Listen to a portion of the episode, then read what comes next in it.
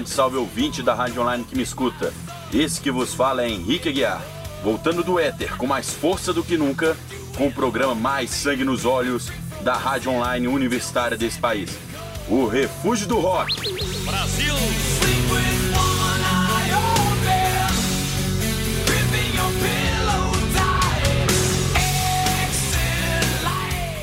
Nessa oitava edição do programa, trago vocês, meus queridos ouvintes, uma banda que com certeza irá estourar a sua caixa de som aqui no Refúgio do Rock: o Metallica!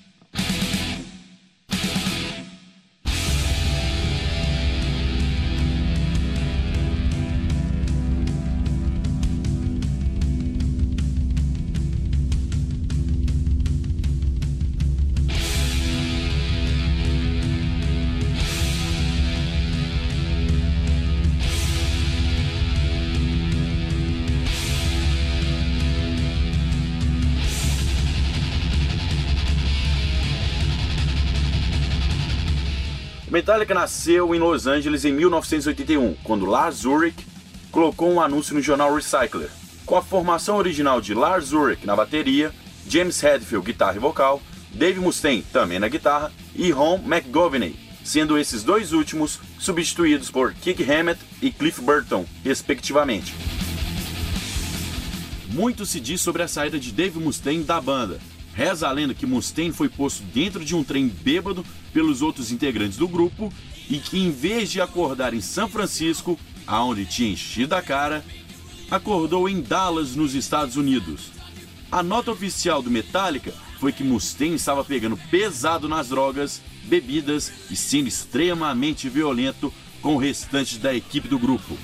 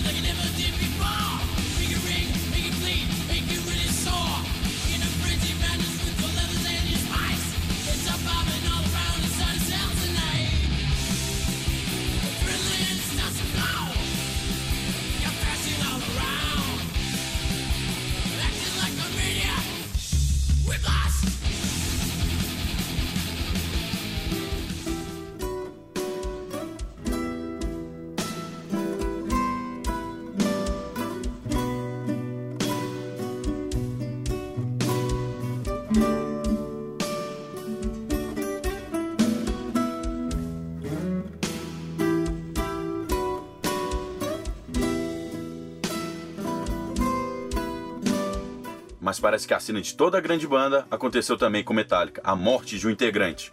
Isso estremeceu Metallica. Durante a turnê europeia Damage Incorporation, o ônibus que levava a banda de Estocolmo para Copenhague tombou devido ao gelo na pista. Além de ser arremessado do ônibus, Cliff teve seu corpo esmagado pelo busão da banda. A homenagem que o Metallica fez mais que perfeita para Cliff Burton foi a criação da música To Live to Die, música praticamente instrumental, onde o único trecho de voz que vem a aparecer é a de Burton. Após três semanas do funeral de Burton, Jason Newsted se junta ao Metallica com o aval da família do falecido baixista.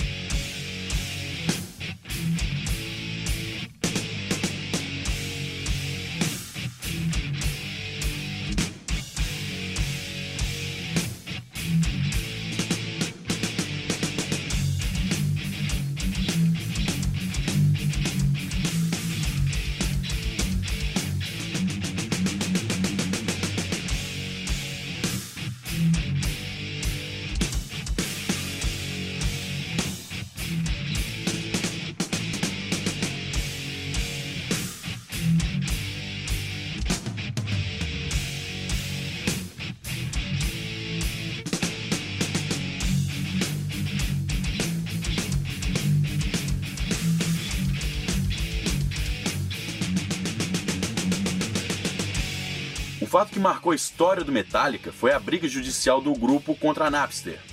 A música I Disappear do Metallica, que na época era um demo esperava para ser lançada junto com o filme Missão Impossível 2, mas acabou chegando ao público três meses antes por causa da rede de compartilhamento do Napster. A ação acabou em acordo entre as partes, mas a imagem do Metallica saiu muito queimada desse conflito, já que a banda estava pensando mais na área financeira do que outra coisa, o que foi muito criticado pelos fãs do grupo, já que o mesmo acabou surgindo do mundo underground da música de São Francisco.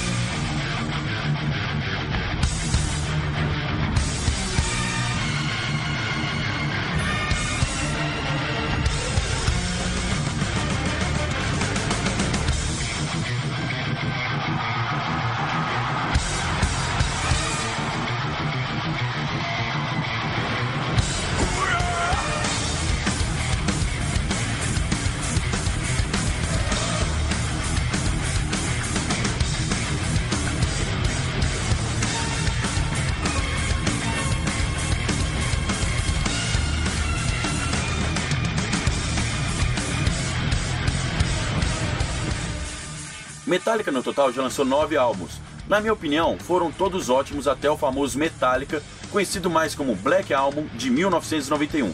A partir daí, a banda começou a se perder em suas criações. As músicas passaram a não ter mais solos de guitarra, transformando thrash metal em algo mais comercial para o grande público e mídia. No Loader e Reloader, apenas algumas músicas vêm a se salvar, como Ain't My Beach e Feel, que mantiveram a mesma energia dos álbuns anteriores, mas a fim de voltar às paradas com músicas de qualidade, o Metallica lançou o curioso S&M. Esse CD trata de um show do Metallica com a Orquestra Sinfônica de São Francisco, onde os dois grupos tocaram as músicas mais famosas de Ulrich e companhia. Escute aí no fundo como que ficou a fusão do thrash metal com a música clássica.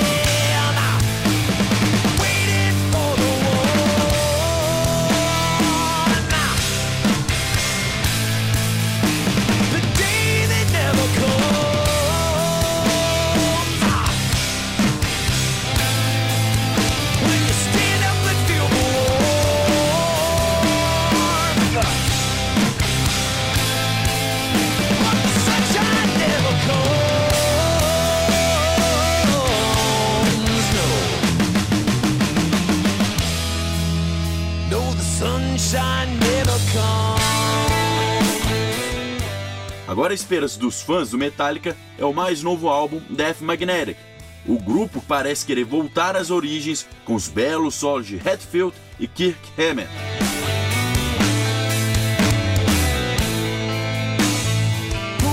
Cross that line. Just stay down this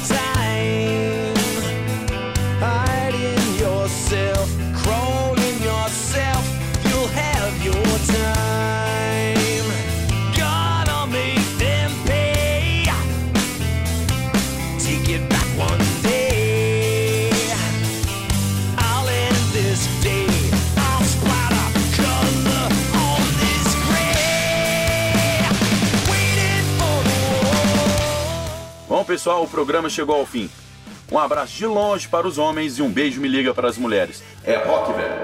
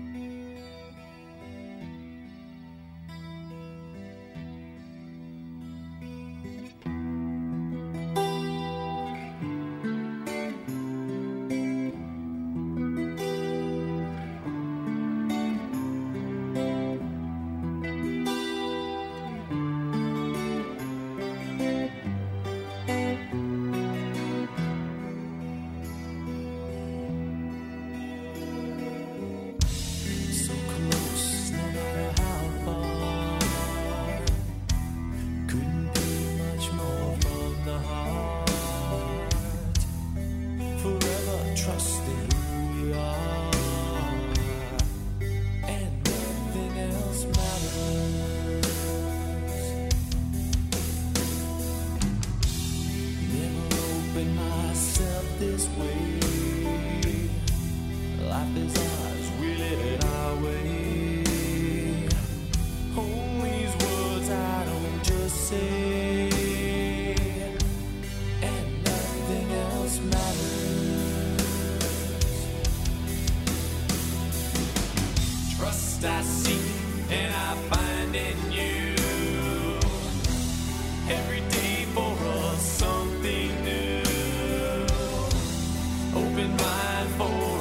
different